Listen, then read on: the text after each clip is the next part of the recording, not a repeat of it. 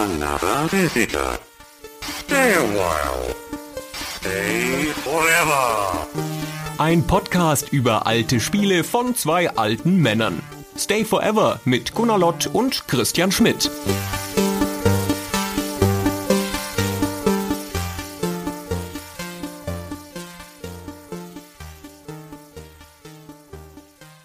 Hallo Christian. Hey Gunnar, hallo. Wir haben uns mal wieder entschieden, für uns entscheiden zu lassen. Hm. Macht das Leben so viel leichter für einen Moment und dann macht es das Leben sehr, sehr viel schwerer, wenn man das Spiel, das da von den Usern ausgesucht wird, dann recherchieren muss. Das ist wie bei allen Sachen im Leben. Es ist eigentlich psychisch entlastend, wenn man Entscheidungen für sich treffen lässt und hinterher ärgert man sich aber nur. Naja, aber so schlimm ist es nicht. Wir hatten dieses Mal zur Auswahl gestellt. Es wird höchste Zeit, muss man wirklich sagen, dass wir in diesem Podcast endlich mal über ein Spiel von Blue Byte sprechen einer der ganz großen deutschen Entwicklerstudios. Und wir haben unseren Patreon-Unterstützern die Frage gestellt, welches von den zahlreichen Blue Byte-Spielen sollen wir besprechen? Und zur Auswahl stehen ja durchaus einige größere Klassiker, also die Siedler zum Beispiel, aber eben auch Battle Isle oder der Battle Isle Ableger Incubation oder die Great Court Serie oder History Line als Ableger von Battle Isle oder Albion, sehr schönes Rollenspiel. Und das ist ja immer über einen gewissen Zeitraum, dass die Leute da abstimmen können und das ist ganz spannend zu gucken, wie sich das entwickelt. Dieses Mal war es allerdings sehr, sehr, sehr, sehr eindeutig. Ja, also die Geheimtipp-Fraktion hat schwer auf Albion gesetzt, ja. Ja, Platz zwei für Albion, hättest du das gedacht? Platz zwei, das ist nicht so schlecht, ja. Das hätte ich nie gedacht. Ich hätte gedacht Battle Isle natürlich, ja. Und wenn es nicht Battle Isle wird, dann wird es Incubation. Aber dass Albion auf Platz zwei ist, das ist auch immer ganz lehrreich. Das heißt, wir werden sicher irgendwann mal eine Albion-Folge machen, oder? Also ich sag jetzt sicher. Ja. Sag mal sicher. Ja, ja, sicher. Aber brauchen wir ja gar nicht, weil das besprechen wir so mit in der Amber Moon-Folge. Also, die Emma Moon-Folge. naja, jetzt machen wir erstmal Siedler. Der Wunsch ist uns Befehl. Ein großer Teil von den Leuten, die auf Patreon mitgemacht haben, sagten, redet endlich mal über Siedler. Also machen wir das heute. Wir sprechen über die große deutsche Aufbauspieleserie, die Siedler.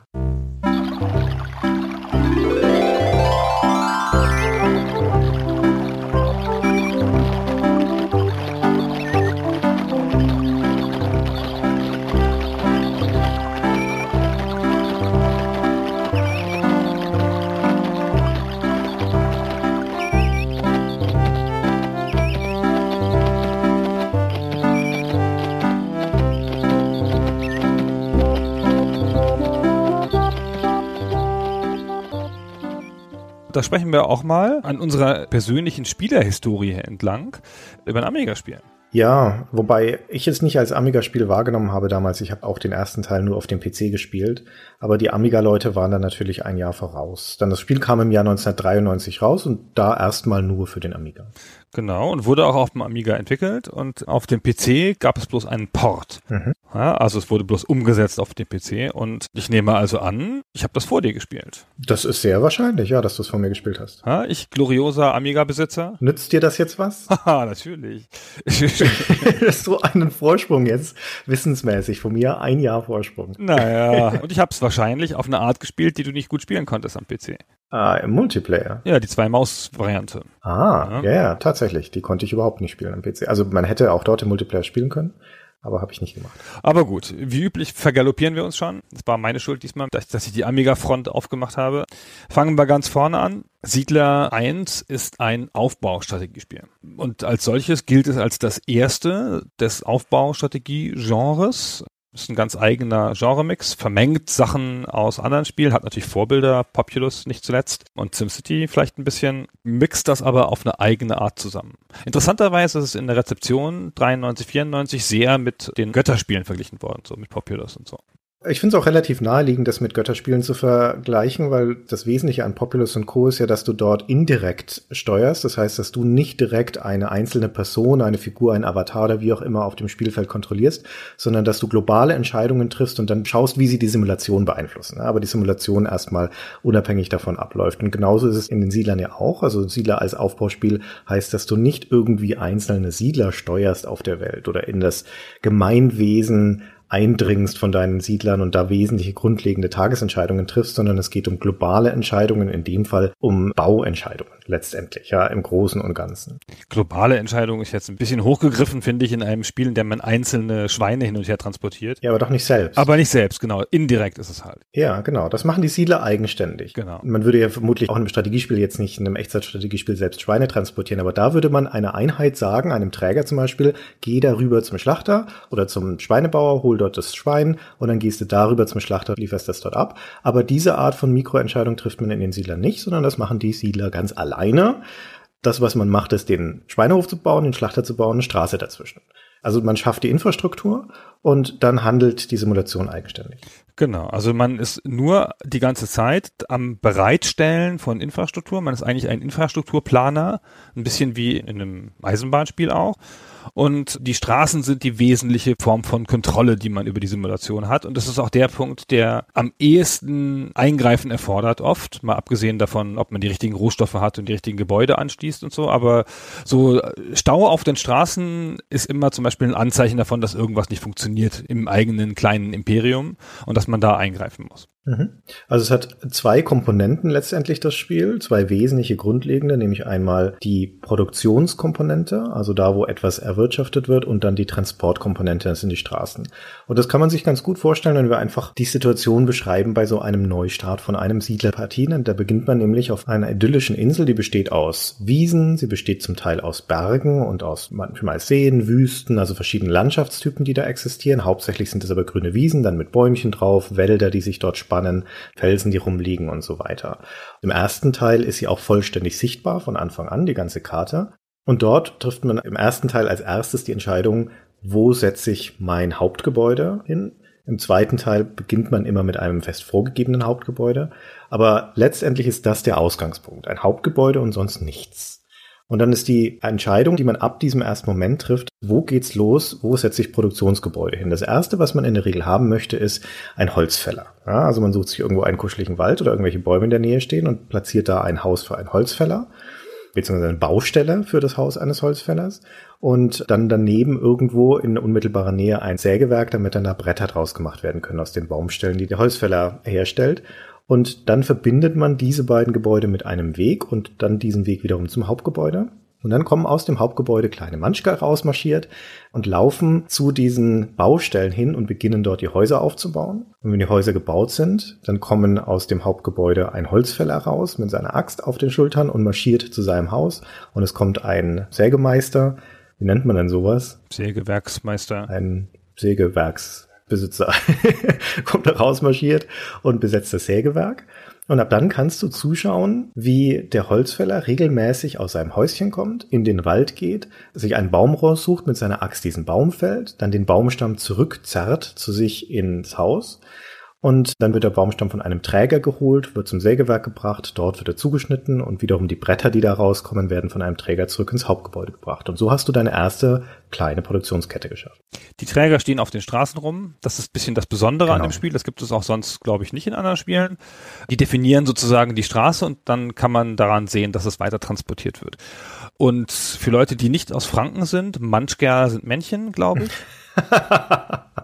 ja, Nur ja, am Rande angemerkt. wieder was gelernt. Genau, und dieses Hauptgebäude ist auch einfach so der Ort, wo man quasi alle Vorräte lagert und wo man am Anfang auch einen Startvorrat hat. Ja, Ja. Du hast jetzt gesagt, die kommen da raus und bringen da Sachen raus und so. Das geht nur, weil du mit einem Start-Ressourcenset anfängst und gucken musst, dass dir das nicht ausgeht. Ja, das kann dir ausgehen, wenn du zu wild baust und zu wenig Nachschub sorgst und dann stehst du da und kannst nicht weitermachen. Und alle Sachen, die du erwirtschaftest, wie du das eben sehr schön an dem Holz beschrieben hast, so einen ähnlichen Kreislauf gibt es auch für Stein und später für Nahrung, kommen wir noch zu. Das wird erstmal ins Haupthaus wieder gebracht und da gelagert, es sei denn, das Spiel weiß schon, wo es dringend gebraucht wird, dann wird es auch gleich am Haupthaus vorbei auf den richtigen Weg geschickt. Mhm. Also äh, sagen wir so, wenn dein Baumstamm fertig ist, den der Holzfäller geholt hat, dann geht der gleich ins Sägewerk, der geht nicht erst ins Haupthaus zurück. Ist aber das Sägewerk zu weit weg oder gerade nicht benutzbar, ja, weil es vielleicht überfüllt ist, dann geht es erstmal ins Haupthaus. Und diese ganzen kleinen Entscheidungen, was wohin kommt, trifft der Computer anhand der von dir bereitgestellten Infrastruktur. Und ein paar Transportregeln, die du mit vorgeben kannst. Ja, aber es geht um die Bereitstellung und die Manipulation dieser Infrastruktur letztendlich. Genau, ja, und man hat da gute Möglichkeiten, sich dann auch doof in Ecken zu bauen, weil der Platz ist endlich und die Landschaft ist hügelig ein bisschen.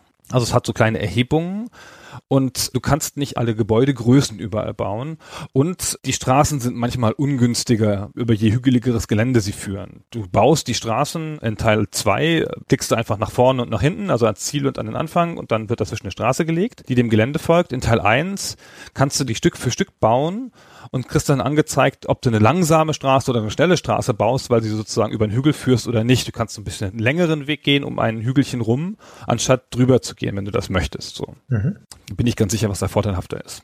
Aber gut. Also das Siedlerspiel, wie alle Spiele der Siedler-Serie, sind ja letztendlich so eine Art Mittelalter-Setting, kann man das so sagen? Mhm. Also Fantasy ist es ja nicht, zumindest nicht in den ersten beiden Teilen aber es ist so ein mittelalterlich angehauchtes Setting und dementsprechend ist da mitschwingt in diesem ganzen Setting und in dieser Vorstellung, auch in dem, was wir gerade schon so geschildert haben, gewissermaßen das Idyll von so einer mittelalterlichen Siedlung dann auch oder so einer Siedlungsstruktur. Allein der Name legt ja schon irgendwie nahe, ja, die Siedler. Und dass möglicherweise, wenn jetzt irgendjemand von unseren Zuhörern kein Bild von diesem Spiel vor Auge haben sollte und sich nicht das vorstellen kann, oder es nicht gespielt hat, dann hat er vielleicht diesen Gedanken, dass man da tatsächlich so eine Art Siedlungskern baut und dann dann halt so mittelalterliche Betriebe ansiedelt, ne, wie den Holzfäller und wie den Schmied und den Bäcker, den Farmer etc. Das wäre irreführend. Denn tatsächlich geht es bei den Siedlern, und das ist wirklich ganz wesentlich, es geht nicht an sich um ein Gemeinwesen. Das ist es nicht. Es gibt keine Bevölkerung in dem Sinn in dem Spiel. Es gibt keine Wohnorte in dem Spiel. Es gibt keine Häuser. Zumindest wiederum nicht im ersten und zweiten Teil. Also keine Wohnhäuser. Es wird nach hinten raus in der Serie wird alles ein bisschen anders, da müssen wir später noch dazu kommen. Aber wir reden jetzt schwerpunktmäßig über den ersten, um ehrlich zu sein, eigentlich über den zweiten Teil, weil der ist einfach die in jeder Hinsicht verbesserte Variante des ersten, der sich aber strukturell nicht groß unterscheidet. Also es hat nicht so viel mit einer Siedlung zu tun, sondern es geht um Produktionsketten. Das ist der wesentliche Kern. Das heißt, es geht darum, einen Rohstoff von seiner ursprünglichen Quelle über ein oder zwei Veredelungsstufen oder drei maximal so weit weiter zu verarbeiten, dass er dann woanders verwendet werden kann. Ja, und eine der interessanten Fragen ist, worauf läuft es eigentlich hinaus? Gunnar, wofür macht man das? Im Grunde ist es bei aller Friedlichkeit ein militärisches Spiel. Genau. Eigentlich baust du eine Produktionskette, um am Ende Eroberungsfeldzüge damit zu machen. Richtig. Was ein bisschen anders ist als in anderen Spielen, wo das Kämpfen ja im Vordergrund steht und die Produktionskette, die dich Panzer produzieren lässt oder sonst irgendwas, oft nur undetailliert dargestellt ist. Hier machst du 90 Prozent Produktion und dann am Ende hast du dadurch Soldaten, die nämlich immer zum Beispiel mit Schilden und Schwertern ausgerüstet werden müssen, so Rom-mäßig oder Mittelaltermäßig. Und damit kannst du dann sehr rudimentäre Kämpfe führen, die auch schnell entschieden sind. Also die überlegende Produktion gewinnt. Ja. Hm. Man nennt es ja ein Aufbauspiel, die Siedler-Serie. Das stimmt auch zu einem gewissen Teil, weil man baut da ja Dinge auf. Wenn man präziser sein wollte, würde man sagen, es ist ein Logistikspiel. Weil das, was man da aufbaut, dieser Wirtschaftskreislauf, der Zweck von dem Ganzen ist, Dinge hin und her zu transportieren, um sie weiter zu verarbeiten. Und die Logistik ist das zentrale verbindende Element. Aber der Zweck natürlich und auch gewisserweise so der natürliche Drang von solchen logistischen Simulationen ist ja die Erschließung, die Urbarmachung von Raum letztendlich. Ja. Und das passiert über die Expansion in dem Spiel. Das ist ein ganz zentrales Element, dass du dir immer mehr von diesem Raum, der zur Verfügung steht, einverleibst in dein Territorium. Ur urbar machst und erschließt mit Produktionsketten und Transportwegen. Und letztendlich hat das Spiel halt noch die Komponente, dass du in vielen von den Missionen nicht alleine da bist, sondern dass es auch noch andere Parteien gibt, entweder Computerspieler oder menschliche Spieler. Und demnach geht es dann fast logisch über von einer Erschließung des Raums in eine militärische Eroberung des Raums. Ja, solange bis, und das ist das Endziel, jeder Raum insgesamt komplett gehört. Dann ist der Endpunkt des Spiels erreicht, dann kann man vielleicht seine Produktion noch ein bisschen optimieren, aber nachdem die Ressourcen endlich sind, also verbrauchbar sind, Minen sich erschöpfen, Fischbestände aussterben können und so weiter, ist irgendwann ein Erschöpfungszustand dieser Welt erreicht. Also das heißt, wenn du sie vollständig erschlossen hast, ist eigentlich die Partie vorbei. Und der erste Schritt zur Expansion ist ein ganz, finde ich, mechanisch hübscher und auch ein befriedigender. Man baut nämlich an seine eigene Grenze ein Haus, wie man die ganze Zeit kleine Häuschen baut, wie man Produktionsstätten baut. Ja, an die eine Stelle baut man halt einen Holzfäller und an die andere Stelle baut man so eine Art Soldatenhaus, ein Wachhaus. Und wenn das gebaut ist, dann kommt ein Soldat aus dem Haupthaus gelaufen, wenn man denn Waffen hat, um ihn auszurüsten, und zieht da ein quasi. Und wenn der da eingezogen ist, dann gibt es ein kleines Geräusch und dann erweitert sich der Raum des Spiels, dann erweitert sich die Grenze. Ja, die Grenze wird verschoben. Mhm. Und das geht immer, es sei denn, es gibt auf der anderen Seite eine vergleichbare Einflusszone eines Gegners. Dann drücken die sozusagen gegeneinander und dann wird sozusagen die Grenze in der Mitte zwischen den Einflusszonen neu gezogen. Und wenn es aber so ist, dass zum Beispiel auf der anderen Seite oder in der Nähe gegnerische Gebäude stehen, aber kein Wachhaus, um sie zu schützen, das wieder eine eigene Einflusszone hat, dann werden die zerstört, einfach durch die Erweiterung der eigenen Einflusszone. Mhm. Ohne Kampf, ohne irgendwas, ja, die fangen dann einfach an zu brennen und fallen sozusagen in dein Einflussgebiet. Und das ist eine tolle Mechanik, die man nicht so oft sieht und die auch damals sehr neu war, weil es so ein transparentes System dieser Einflusszonen ist ohne dass du jetzt kämpfen müsstest. Mhm. Und wenn jetzt aber die gegnerischen Gebäude da sind, dann kannst du ja sozusagen mit den Einflusszonen nicht weitermachen, dann musst du die Gebäude angreifen. Und da kannst du dann aus deinen Gebäuden, ist wieder eine indirekte Mechanik, kannst du auf das Gebäude klicken und kannst sagen, hier, ich will hier jetzt mal, sagen wir mal, fünf Soldaten hinschicken. Kannst sogar noch taktisch auswählen, ob du deine gut ausgebildeten oder deinen starken oder deinen schwachen Soldaten hinschicken willst, kommen wir noch zu. Und dann greifen die da an und dann entsteht so ein sehr einfacher, sehr statischer Kampf zwischen zwei Leuten, die sich immer gegenüberstellen, sich so lange hauen, bis einer umfällt und irgendwann sind die Vorräte an Leuten erschöpft und dann ist das Gebäude besiegt oder der Kampf abgeschlagen. Mhm. Also wenn man diesen Punkt erreicht hat, wo es schon um die Kämpfe geht, also wo man überhaupt erstmal so eine gegnerische Einflusszone erreicht hat und dann auch in die Kämpfe gehen kann, vergeht in der Regel einige Zeit. Außer in einigen Szenarien, wo man relativ früh schon so in Konflikte kommt. Aber eigentlich ist das so schon ein fortgeschrittenes Spielstadium. Und bis dahin muss man ja erstmal seine ganze Kriegsindustrie so hochziehen, dass man das auch überhaupt riskieren kann, ja, dass man in diese Konflikte gehen kann.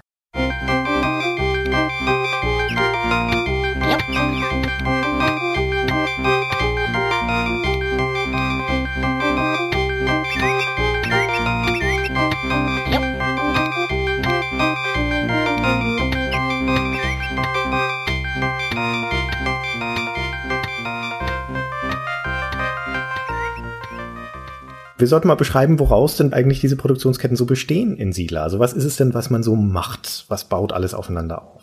Also du hast ja schon gesagt, wie man Holz herstellt. Beim Holz gibt es noch eine weitere Komponente, nämlich den Forester. Wie heißt der auf Deutsch? Der Förster wahrscheinlich. Also beim Holz gibt es den Holzfäller, die Sägemühle und den Förster. Der Förster forstet einfach wieder auf, was der Holzfäller gefällt hat. Und da gibt es eine logische Ratio. Ich glaube, das ist zwei Holzfäller, ein Sägewerk, ein Förster oder sowas in der Art. Genau das, ja. ja. Wenn du das so zusammenbaust und an eine richtige Stelle baust, du musst das natürlich an eine Stelle bauen, wo auch wirklich Wald ist in der Nähe und wo noch freie Fläche ist für den Förster zum Wiederaufforsten, dann hast du da so ein kleines autarkes Zentrum geschaffen, das die ganze Zeit Holz produziert für dich. Mhm. Und Holz brauchst du in erster Linie für neue Gebäude. Die ganzen ersten Gebäude, sozusagen die Gebäude der ersten Stufe, Holzfäller und alles Mögliche, diese Gebäude bestehen alle nur aus Holz, aus zwei Bretterstapeln.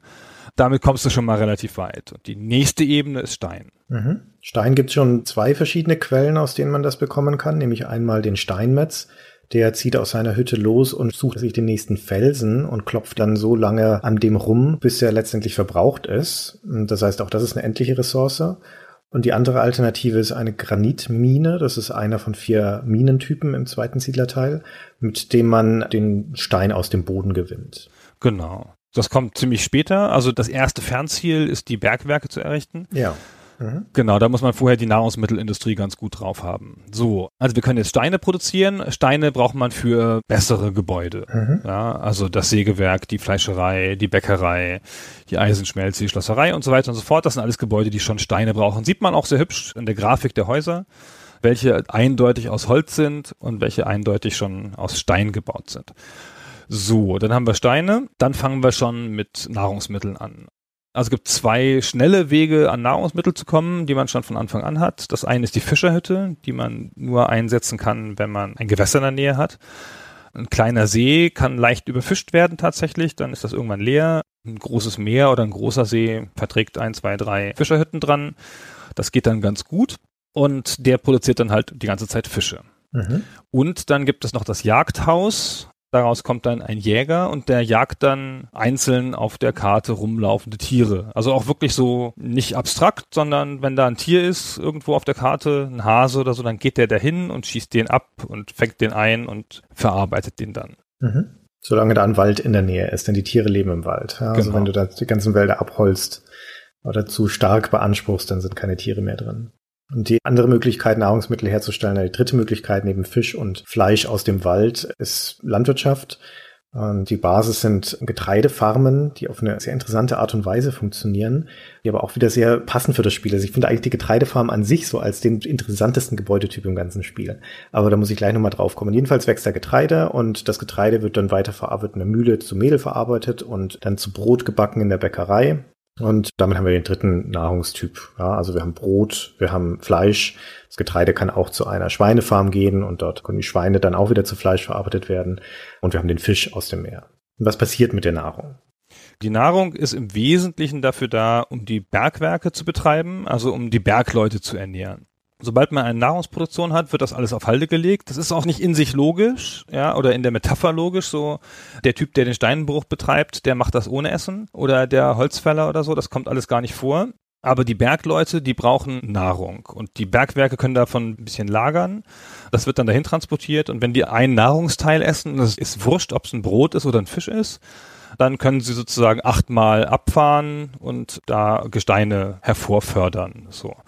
Und es gibt vier Typen, Kohle, Granit, Eisen und Gold, die alle sehr unterschiedliche Anwendungssachen haben. Sagen wir gleich noch was zu. Und die auch alle nacheinander kommen. Aber das Interessanteste an den Bergwerken ist, finde ich, der Geologe. Mhm. Da muss man vielleicht kurz erzählen, das ist eine Sondermechanik des Spiels, auch eine der schönsten, weil sie so transparent ist und so optisch ansprechend ist. Man kann nämlich an bestimmten Stellen an Gebirgen einfach eine Flagge hinsetzen und dann sagen, hier soll der Geologe gucken kommen. Und dann zieht der Geologe, so ein grauhaariger Typ vor. Mit so einem Hämmerchen. Ja, mit so einem Hämmerchen kommt der dann aus dem Haupthaus gelaufen, sehr süß so, braucht ewig, bis er dann da ist und fängt dann an, da zu hämmern mit seinem Hammer und sucht sozusagen die Gegend ab nach Gestein. Und wenn der halt irgendwas findet, dann springt der hoch und pflanzt ein kleines Schild dahin, auf dem ein Symbol verdeutlicht, was für eine Sorte er gefunden hat. Wenn er da nichts gefunden hat, dann ist es halt ein leeres Schild und wenn er Eisen gefunden hat, ist es ein rotes Schild und schwarzes bedeutet Kohle und so weiter. Ja, da ist so ein kleiner Punkt drauf und genau. der Größe des Punktes signalisiert auch, wie groß das Vorkommen ist, das er da gefunden hat. Auf der Bildsprachenebene ist das sehr, sehr hübsch visualisiert. Ja, also eine ganz ansprechende und auch effiziente Mechanik, ja, ist ganz klar.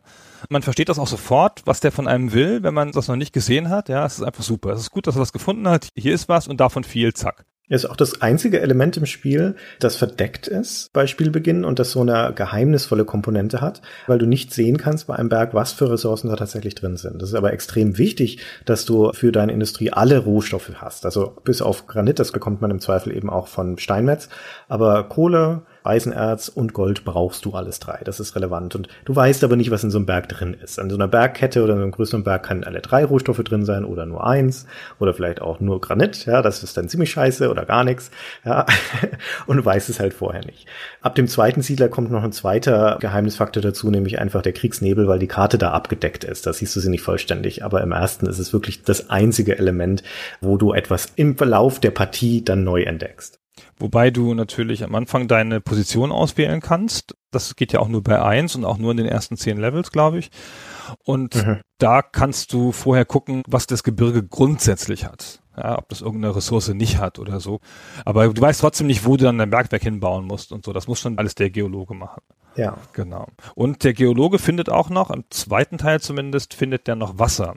Das heißt, wenn er dann sozusagen mit seinem Berg einigermaßen durch ist, sucht er zum Spaß noch in der Ebene weiter und da findet er dann Orte, wo man einen Brunnen setzen kann. Und dann kann man da einen Brunnen setzen und dann wird da Wasser rausgeholt. Das ist auch eine Ressource, die man braucht für die Schweinefarm zum Beispiel.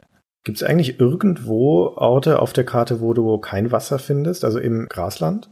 Weil, also ich weiß es jetzt nicht aus dem Stegreif, aber ich habe den Geolegungen niemals eingesetzt, um nach Wasser zu suchen, sondern ich bin immer davon ausgegangen, dass ein Brunnen, den ich irgendwo auf ein grünes Feld setze, also auf Gras, dass da auch Wasser ist. Und so war es auch immer. Ist auch so, glaube ich. Ich glaube, das ist nur eine Frage von, ist da mehr Wasser oder so? Oder ist das effizienter? Eigentlich ist es ganz nett, dass der Geologe auch im normalen Land was finden kann, aber es ist halt dann einfach immer Wasser. Es sei denn, da ist jetzt gerade Wüste oder sowas. Genau. Oder Schnee. Ja, also ich glaube, das kann man einfach umgehen, das braucht man gar nicht, aber wenn du am Rand eines Berges nach Erzen suchst, dann findet er automatisch Wasser mit, weil er einfach erratisch rumläuft. Weil das ist ja immer noch die Siedler, da kannst du mir ja nicht sagen, jetzt such mal da, sondern der sucht halt einfach um deine Fahne herum, die du irgendwo gesetzt hast. Ja. Mhm. Und dann läuft er halt auch mal zwischendurch zum Wasser, was weiß ich. Das macht so ein Geologe halt, ja. Es sind halt ältere, greise Herren, ja. Die sind vielleicht jetzt nicht mehr so konzentriert bei der Arbeit. Da verläuft man sich schon mal. ja, genau. So ein bisschen wie du, stelle ich mir das vor. Du wärst auch ein guter Geologe, wenn man dir so ein kleines Hämmerchen geben würde. Du würdest dich auch freuen wie ein Kind, wenn du dann irgendwie Kohle findest. Oder Wasser. Genau, ich freue mich auch immer, wenn ich irgendwo Wasser finde, das stimmt. Ja. Oder Bier. Ja, genau. Genau, also wir sind schon bei den Metallen. Mhm. Ne? Also wir haben schon gesagt, dass wir Kohle und Eisen finden können und Eisen ist relativ logisch, was man damit macht, nämlich Waffen schmieden und auch Werkzeuge schmieden. Das ist auch wichtig. Aber um Eisen zu Werkzeugen machen zu können, muss man erst eine Eisenschmelze haben und dafür braucht man Kohle. Das ist der Einsatz der Kohle, um Eisen zu schmelzen und dann das in einen verarbeitbaren Zustand zu bringen. Mhm. Also letztendlich sind die Produktionsketten oder die Produktionsgruppen, die wir da haben, am Anfang die Bauindustrie, also die die Rohstoffe schaffen, um weitere Gebäude bauen zu können. Das ist Holz und Stein. Dann ist es die Nahrungsmittelindustrie, die wiederum schafft die Möglichkeiten, um die Bergwerksindustrie aufzubauen, mit den Minen die Nahrung vertilgen, um dafür Rohstoffe zu fördern. Und auf denen befeuert sich die Schwerindustrie, die Werkzeuge und Waffen herstellt, in erster Linie und Goldmünzen. Und das alles mündet letztendlich in den militärischen Komplex. Der nimmt das einfach nur alles an. Der ist jetzt nicht unbedingt Teil dieser ganzen Produktionsketten, sondern der ist der letztendliche Empfänger.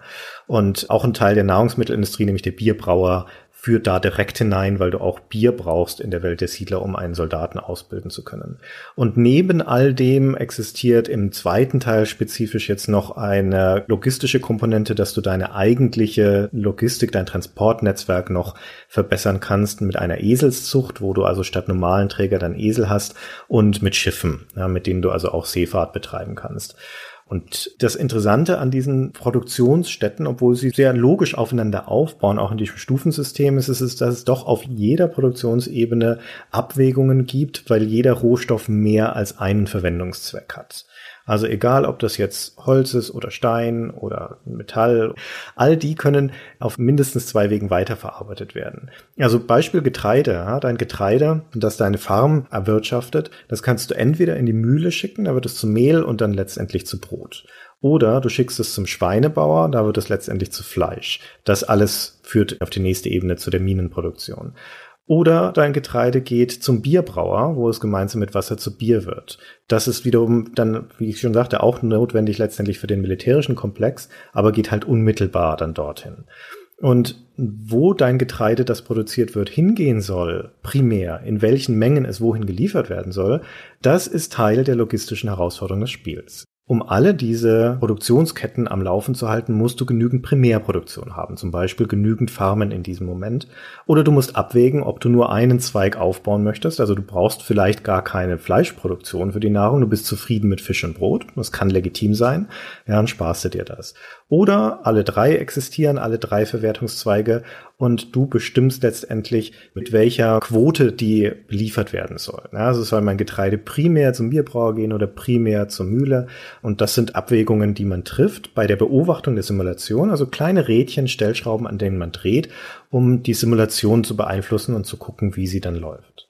Du hast allerlei Statistiken und kannst halt sehen, wie effizient du produzierst sozusagen und du kannst auch im zweiten Teil zumindest bei den Häusern angucken, zu welchem Prozentsatz sie ausgelastet sind. Mhm.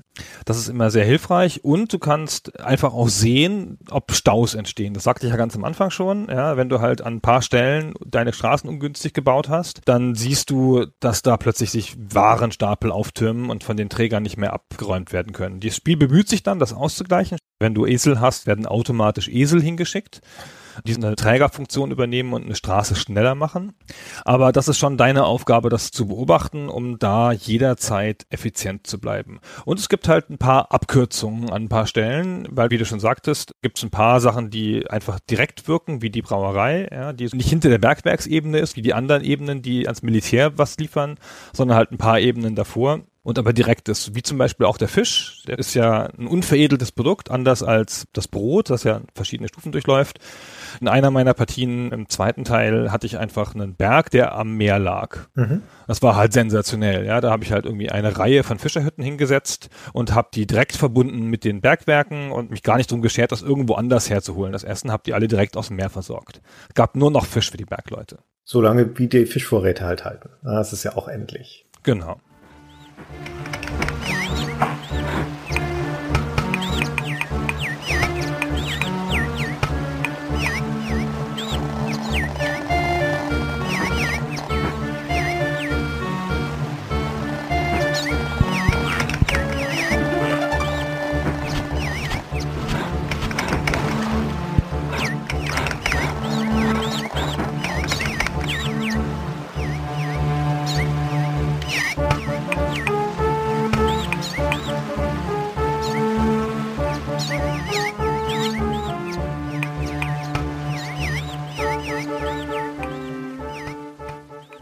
Ich habe eine ganze Weile hin und her überlegt, ob ich jetzt sagen würde, ob die Siedler ein Optimierungsspiel ist letztendlich, weil viele von den logistischen Simulationen zielen ja davon ab, dass du solche Produktionsketten einmal aufbaust und dann letztendlich feintunst. Also dass du, wie du schon sagtest, beobachtest, wie ist die Auslastung von meinen Betrieben, wie ist deren Effizienz, gibt es irgendwo einen Warenstau oder gibt es irgendwo einen Warenmangel, muss ich da vielleicht eine Straße ein bisschen anders bauen, muss ich vielleicht die Transportprioritäten verändern und so weiter, um zu gucken, dass alles wie geschmiert läuft. Und ja, das spielt alles bei den Siedlern auch eine Rolle tatsächlich. Ja, und du kannst es auch alles machen.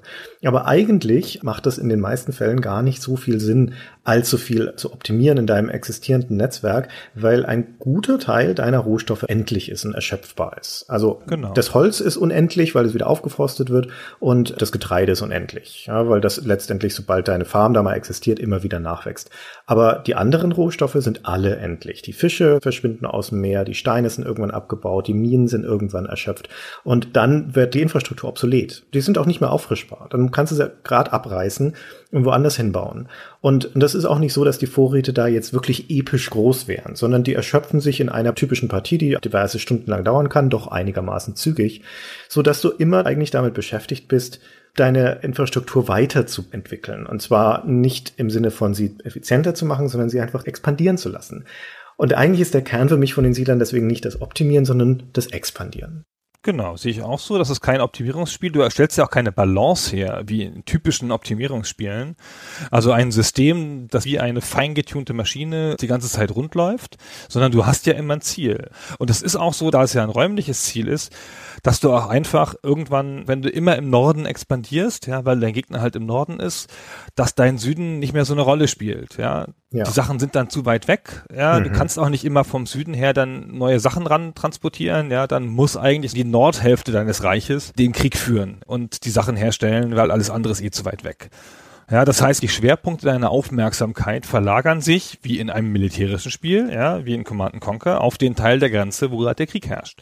Ja, also genau. ist es logischerweise kein klassisches Optimierungsspiel, obwohl du optimierst, sondern ein Expansionsspiel, wie du ganz richtig gesagt hast. Mhm.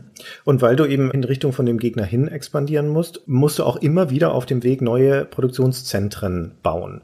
Weil das ist ja letztendlich das, was du tust. Du baust so kleine Produktionszentren, du baust zum Beispiel deine Farmindustrie, wenn man so möchte, deine Landwirtschaftsindustrie, das ist eine Farm und daneben ist ein Brunnen und dann ist da die Mühle und die Bäckerei, alles möglichst nah beieinander, um die Transportwege kurz zu halten. Und je weiter du expandierst, jetzt in deinem Beispiel nach Norden, desto länger wäre die Transportwege von diesem ursprünglichen Farmproduktionscluster hin zu zum Beispiel den Minen da jetzt schon irgendwie drei Bildschirme weiter.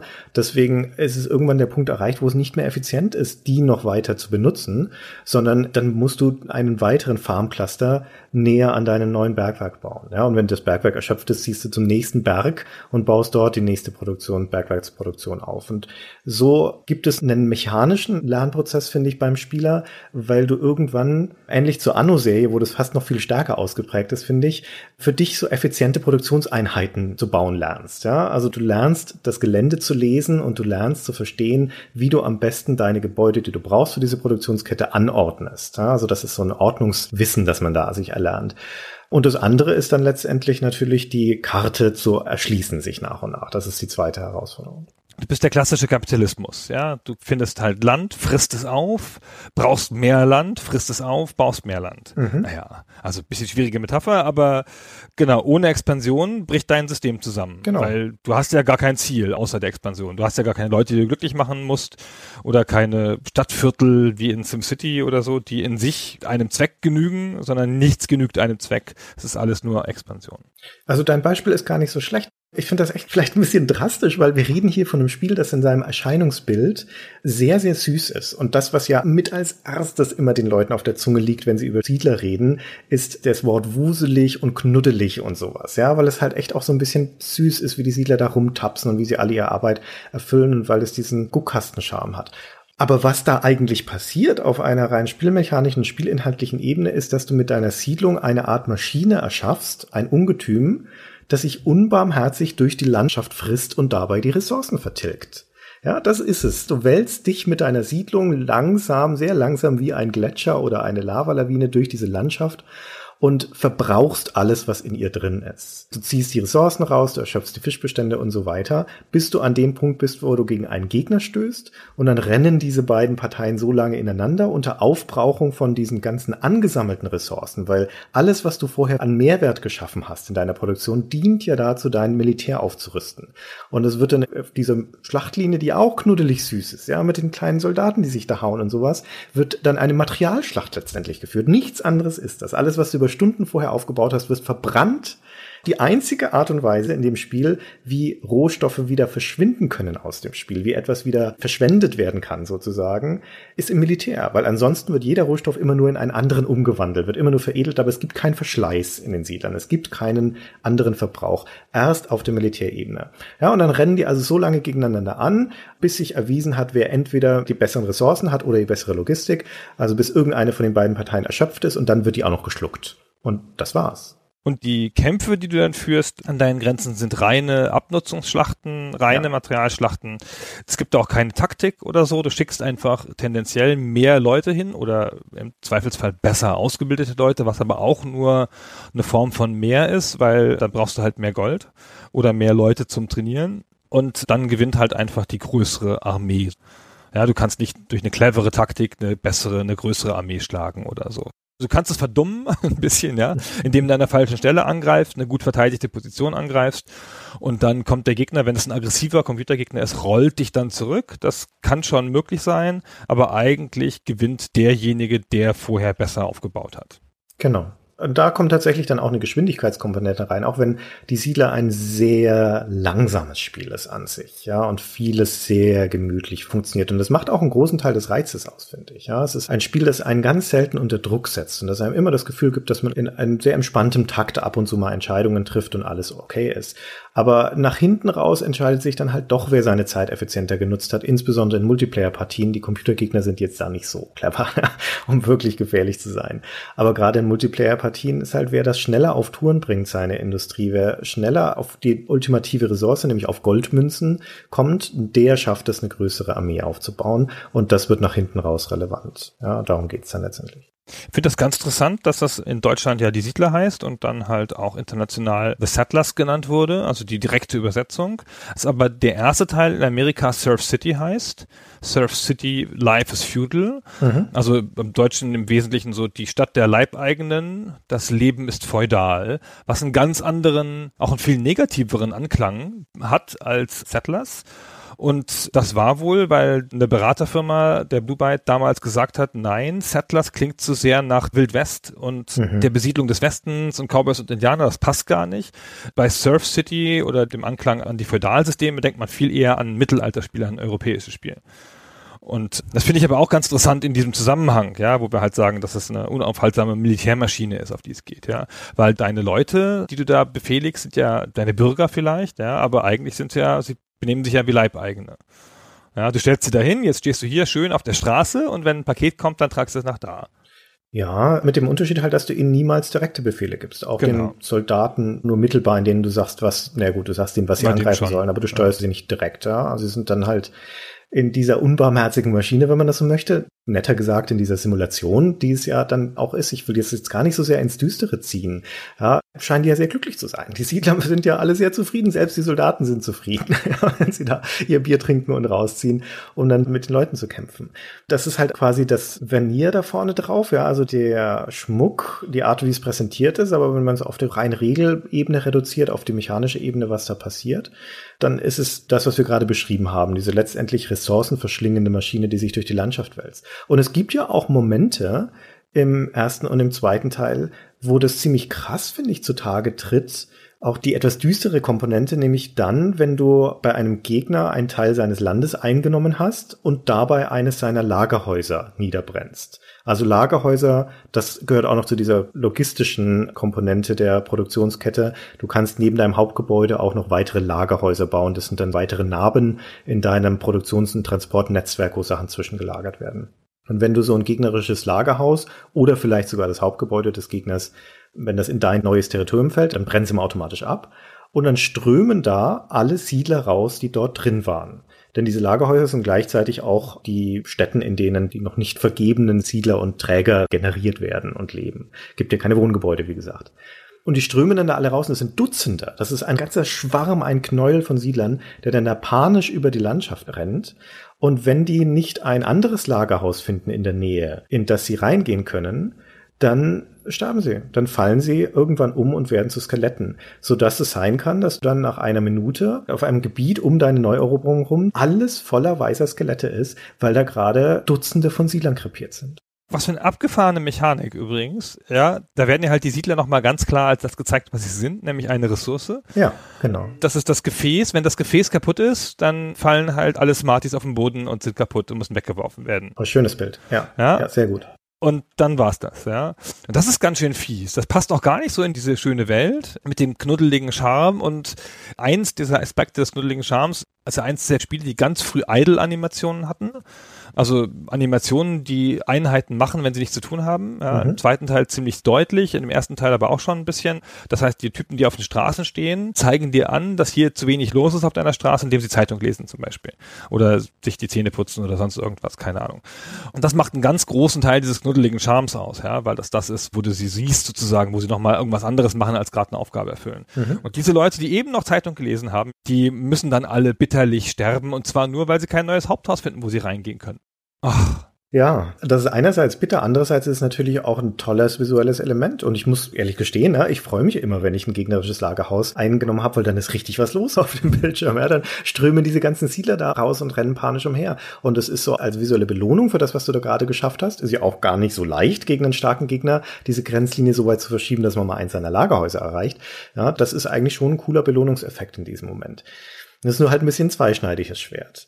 Aber die Tatsache, dass die Siedler da so hübsch visualisiert sind, dass diese kleinen pixelgroßen Männchen, wenn sie berufstätige sind, dass sie da rauslaufen, dass die Steinmetze klopfen, dass die Holzfäller sägen, dass die Farmer auf ihr Feld gehen mit der Sense da das Getreide abernten, das ist alles wunderhübsch tatsächlich, ja. Und die Träger, die dann sich tatsächlich die Waren schultern und dann den Weg entlang tragen und dann auch wieder ablegen, das führt wirklich dazu, dass auf dem Bildschirm sehr viel Leben ist ständiges Leben. Diese Simulation zeigt dir die ganze Zeit, dass etwas passiert. Und das ist aber auch wesentlich, ja. Der Wuselfaktor, der immer diesem Siedler zugeschrieben wird, das klingt manchmal so, habe ich das Gefühl, als sei das etwas, was so eine Art Designentscheidung gewesen wäre. Oh, wir machen das besonders wuselig, ja. Wir wollen, dass da besonders viel los ist auf dem Bildschirm. Ich würde aber meinen, müsste mal den Volker Wertig mal fragen eigentlich, der das Spiel gemacht hat. Ich würde meinen, dass das nicht Absicht war, sondern dass das ein natürliches Ergebnis der Simulation ist, um sie lesbar zu machen. Denn diese Transportwege, die du da hast, auf denen die Waren transportiert wird, da ist ja der Durchsatz dieser Transportwege. Also was da transportiert wird und wie viel da transportiert wird und ob sich das staut oder nicht, muss ja irgendwie dargestellt werden, damit du herausfinden kannst, wie effizient dein System ist. Und der clevere fast schon geniale Dreh von den Siedlern, also wirklich genial in meiner Perspektive, ist, das über das Trägersystem zu machen. Zu sagen, ein Weg heißt ein Träger und der geht da hin und her und schleppt diese Sachen hin und her und du siehst, was er schleppt. Das könnten auch kleine Eisenbahnen sein, wie bei Railroad Tycoon oder Transport Tycoon oder kleine Schiffe oder sonst irgendwas. Das spielt keine Rolle. Ja, in dem Fall sind es halt die kleinen Männchen, aber weil es kleine Männchen sind, sind sie gleichzeitig so sympathisch und so lebendig und du siehst auch, was sie transportieren und das ist wichtig. Das ist wahnsinnig wichtig und das gibt dir auch so ein Gefühl von Raum und eine Erschließung des Raums, weil sie ja wirklich für eine längere Straße länger brauchen. Ja. Das ist ja kein abstraktes System, ja. Und wenn die Straße beim Berg führt, brauchen sie noch mal länger. Und wenn du die Straße in verschiedene Abschnitte unterteilst, um größere Effizienzen zu haben und so an ein paar Stellen, dann gehen sie halt nur den Teil und geben das dem nächsten, dann hast du so ein Staffellaufsystem, ja. Ich weiß gar nicht, was effizienter ist, eine lange Straße oder Staffellaufsystem, kommt sicherlich auf die Auslastung an. Also ein ausgelastetes System mit vielen Waren ist sicherlich in der Warenübergabe halt besser. Und daraus kannst du ja wahnsinnig viel ablesen und siehst auch den Erfolg deines Systems. Mhm. Wenn du über deine Karte scrollst und dann Siedler in den Fokus nimmst, indem du drüber scrollst, dann winken sie dir zu, wenn sie nichts zu tun haben. ja, und dann siehst du halt immer, das ist ja voll doof so. Ich freue mich da nicht, wenn der mir zuwinkt. Ich sehe dann immer, hier ist nichts los, ja. ja scheiße. ja, geh doch arbeiten. Mai, ey, ja, keine Ware. Genau, das zeigt dir halt dann sehr deutlich an, dass da was nicht stimmt. Ja. Und es gibt so eine kleine Selbstoptimierungskomponente des Systems, über die man nicht bestimmen kann, weil sehr häufig benutzte Wege, also so Kernelemente, werden von den Siedlern automatisch verbessert, indem sie zu Kiesstraßen werden oder sowas, also von Trampelpfaden zu Kiesstraßen quasi. Die Straße wird abgegradet sozusagen. Das passiert ganz automatisch, wenn sie viel benutzt ist. Und ab diesem Moment können dann auch Esel eingesetzt werden und dann laufen neben dem normalen Träger läuft dann auch noch ein Esel, also hat sich die Kapazität verdoppelt der Straße und sie wird auch noch schneller. Und das ist halt auch ein wirklich schönes visuelles Element, wo du mit einem Blick siehst, oh, hier ist eine graue Straße, hier ist hoher Warendurchsatz, hier ist viel los. Potenziell auch ein Flaschenhals. Genau, das ist dann in der Regel um deine Kerngebiete rum, ja, wo dein ganzer Verkehr durchläuft und so. Und da hast du dann natürlich auch die Chance zu sehen, okay, hat jetzt der Esel geholfen? Reicht das jetzt? Oder muss ich dann doch einmal gucken, ob ich nicht einen Entlastungsweg aufmache irgendwo, ja? Und eine Abkürzung finde oder keine Ahnung, eine Ware nehme, die da auch drüber läuft und die woanders lang schicke. Oder, was der Klassiker ist, in leicht unbeobachteten Partien an der falschen Stelle ist, du produzierst immer noch auf Gedeih und Verderb Holz, ja, weil ja Holz unendlich produziert wird, wenn du ein gutes System hast und du brauchst gar kein Holz mehr, brauchst schon lange kein Holz mehr, hast schon 100 Holz im Lager und es wird immer noch massenhaft Holz über die Straßen transportiert mhm. und hält andere Waren auf. Und das kannst du aber sehr schön im Spiel mit einer Priorisierung Priorisierungsliste belegen und kannst halt mhm. halt sagen, okay, also was halt auch voreingestellt ist, ja, von Haus aus. So Gold geht vor, ja. Mit Gold kann man die Soldaten motivieren, dann kämpfen die besser, wenn da bei denen Gold gelagert ist. Das hat immer Vorrang gegenüber Baumaterialien, ja. Mhm. Und im zweiten Teil werden die Soldaten sogar dann besser. Also da gibt's fünf Stufen von Soldaten und du brauchst eine Goldmünze, damit sie aufgewertet werden. Genau, da kannst du sie upgraden, ja. Ja, genau. Klassisch, genau. Im ersten hängt bloß davon ab, wie viele Schläge sie aushalten. Ja, das ist so ein zufälliges Treffersystem. Da schlagen halt zwei aufeinander ein mit irgendeiner Trefferchance und die Soldaten haben auch bestimmte Stufen und dann halten sie halt noch eine bestimmte Zahl Schläge aus. Mhm.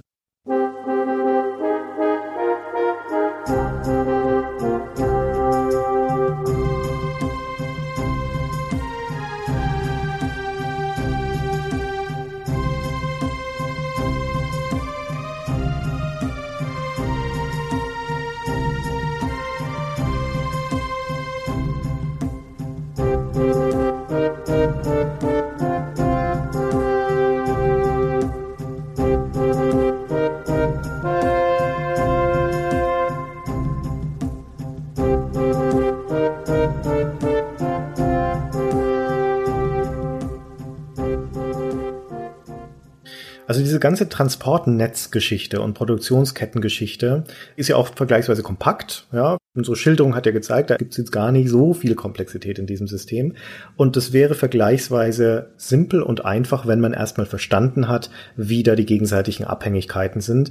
Das ist die erste Herausforderung, jemand, der den Siedler das erste Mal spielt, ist sowas zu verstehen wie das, was Gunnar vorhin geschildert hat, dass du mit einer Förster zwei Holzfäller beliefern kannst sozusagen, also dass der genügend Bäume pflanzt, um zwei Holzfäller zu bedienen und diese zwei Holzfäller wiederum liefern genügend Holz, um ein Sägewerk voll auszulasten und, und zu wissen, wie viele Ressourcen lastet wie viele weiterverarbeitende Betriebe aus, das muss man sich erstmal aneignen. Aber wenn du das weißt, wenn du das gemeistert hast, dann wäre das Spiel an diesem Moment eigentlich trivial. Weil in dem Moment hast du gelernt, wie viele Gebäude du wie nah aneinander setzen musst, ja, und dann baust du halt einfach den kürzesten Weg von A nach B. Und deswegen muss eine weitere Herausforderung her, ein weiteres einschränkendes Element. Und das einschränkende Element ist die Verfügbarkeit von Platz. Ja, das ist ganz, ganz wichtig. Eigentlich ist so der Star, der heimliche Star von die Siedler, ist die Landschaft. Und die gibt nämlich vor, was du bauen kannst und was nicht. Und zwar durch natürliche Hindernisse auf der einen Seite, wie zum Beispiel Sümpfe oder Wüsten, in denen halt einfach zum Beispiel nichts gedeiht und du nichts außer Pfaden hinbauen kannst und ich glaube Wachtürmen und so. Und natürlich die Berge, die Position von Bergen gibt dir vor, wo du überhaupt solche Ressourcen und die entsprechenden Produktionsketten hinbauen kannst und so weiter. Das heißt, man orientiert sich schon an der Platzierung von seinen ganzen Produktionsketten an den landschaftlichen Elementen und dann hast du halt schlichtweg Platznot. Ja, also zum Beispiel so eine Farm. Das finde ich deswegen das interessanteste Gebäude in den Siedlern, weil die nämlich viel Platz braucht. Das Farmhaus an sich ist schon relativ groß und dann braucht die Farm auch noch Platz drumrum, komplett drumrum, weil der Siedler dort, also der Farmer, der das bewirtschaftet, zufällig dort rausgeht und Felder hinstreut. Und das ist auch nicht vorhersehbar, wo er sie gerade hinstreut. Er braucht halt möglichst viel Platz dafür. Und deswegen nimmt so eine Farm so viel Raum ein, dass du da problemlos drei oder vier andere Gebäude draufbauen könntest. Und das muss man erstmal haben, diesen Platz, ja. Du brauchst drei Farmen, um eine Schweinefarm zum Beispiel zu bedienen, die auch groß ist da brauchst du schon jede Menge Platz dafür. Das musst du erstmal hinkriegen. Und die dann auch noch nah aneinander zu bauen, na, wird schon schwieriger. Und das Spiel weiß das natürlich. Dementsprechend gibt es dir häufiger Karten, gerade später im fortgeschrittenen Spiel, wo so viel Bauplatz für zum Beispiel eine landwirtschaftliche Industrie selten ist. Oder wo du andere einschränkende Faktoren hast, wie zum Beispiel du hast ein tolles Gebirge daneben dir an deinem Startort, aber da ist nur Kohle drin. Kohle und sonst nichts. Und das Erz ist auf einer anderen Insel. Das heißt, ohne dass du einen Hafen baust und überhaupt erstmal eine Schifffahrtsindustrie aufbaust, kommst du überhaupt nicht dazu, deine Minen aufzubauen. Oder, das ist die siebte Mission der Kampagne, glaube ich, du startest an einem Bereich, wo du reichlich Bauplatz hast, aber kein Berg weit und breit. Der Berg ist am anderen Ende der Karte. Und du musst erstmal mit deiner Infrastruktur dahin arbeiten und vor allen Dingen durch die ganzen Bäume und die Felsen arbeiten, die als Hindernisse auf der Landschaft sind. Denn die nehmen ja Bauplatz ein. Ja, deine Steinmetze, die erwirtschaften nicht nur einen Rohstoff, indem sie Felsen abbauen, die schaffen dir auch neues Bauland. Ja, und Bauland ist wertvoll, weil es letztendlich immer auf diesen Kompromiss hinausläuft. Und das ist das andere faszinierende Element und die andere Herausforderung zwischen den Produktionsgebäuden einer Produktionsindustrie und dem Transportnetzwerk, weil du Straßen bauen musst. Die Straßen brauchen Bauplatz. Also eine landwirtschaftliche Industrie zum Beispiel, die viel Raum braucht, braucht zusätzlich auch noch ein Straßennetz und das wiederum nimmt Platz weg, wo zum Beispiel Felder sein könnten. Und das in Einklang zu bringen, ist nicht ganz einfach. Genau, zumal, wie du gesagt hast, die Felder nicht planbar sind. Ja, der Bauer geht halt einfach raus und macht in der Nähe der Farm möglicherweise den einzigen Platz kaputt, in dem man ein großes Haus hätte hinsetzen können und lässt dir nur noch Platz für kleine Häuser. Und dann war es das mit der Schweinefarm daneben oder so, ja.